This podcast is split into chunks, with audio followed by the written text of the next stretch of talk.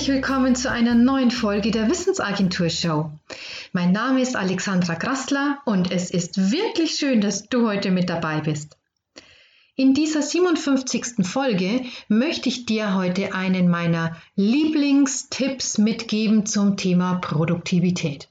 Du brauchst keine besonderen Sachen dazu, kannst ihn sofort einsetzen und er wird dir sofort einen Effekt bringen dann will ich dich nicht länger auf die Folge Folter spannen und es geht schon los. Ich will heute mal zum Thema Produktivität einen Beitrag bringen, der vollkommen aus eigenem Erleben inspiriert ist. Und zwar aus äußerst frustriertem Erleben. Um dir ein Bild zu malen, um was es mir dabei geht, begleite mich doch bitte ins Büro. Wir sitzen an unserem geliebt, schrägstrich gehassten und meist genutzten Arbeitsinstrument Computer und arbeiten seit einiger Zeit an ihm dahin. Unsere Gedanken stecken tief in der aktuellen Projektsituation und was wir brauchen, ist eine effektive Lösung. Wir basteln herum, verstricken uns in Gedanken, tippen, löschen und fangen wieder von vorne an. Irgendwie ist der Wurm drin. Eine Lösung scheint entfernter denn je und unsere Stimmung nähert sich dem Siedepunkt. Und am liebsten würden wir mal ordentlich mit dem Hammer draufhauen.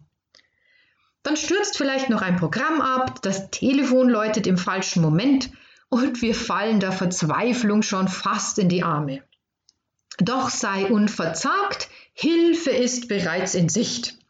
Denn wir kommen damit zu der Zwei-Klick-Regel. Hm, was verbirgt sich hinter diesem geheimnisvollen Code? Das ist einfach erklärt. Zum ersten, mach eine Pause. Eine wirkliche Pause in solchen wie von vorher geschilderten Situationen. Also eine wirkliche Pause, die mindestens 10 bis 15 Minuten dauert. Und in dieser Zeit beschäftigst du dich tunlichst mit etwas völlig anderem. Vielleicht ausruhen, wenn das möglich ist, das ist eine perfekte Idee. Oder ein paar Schritte gehen, ebenso. Wenn du im Büro bist mit mehreren, kannst du vielleicht mal ins nächste Büro nebenan gehen. Ähm, aber über die Situation, in der du gerade feststeckst, schimpfen, das gehört nicht in deine Pause. Auch dir nur einen Kaffee holen und dich gleich wieder dran setzen, das funktioniert nicht. Also mach eine wirkliche Pause, 10 bis 15 Minuten und beschäftige dich mit etwas komplett anderem. Das war jetzt der erste Teil. Und jetzt kommt der zweite.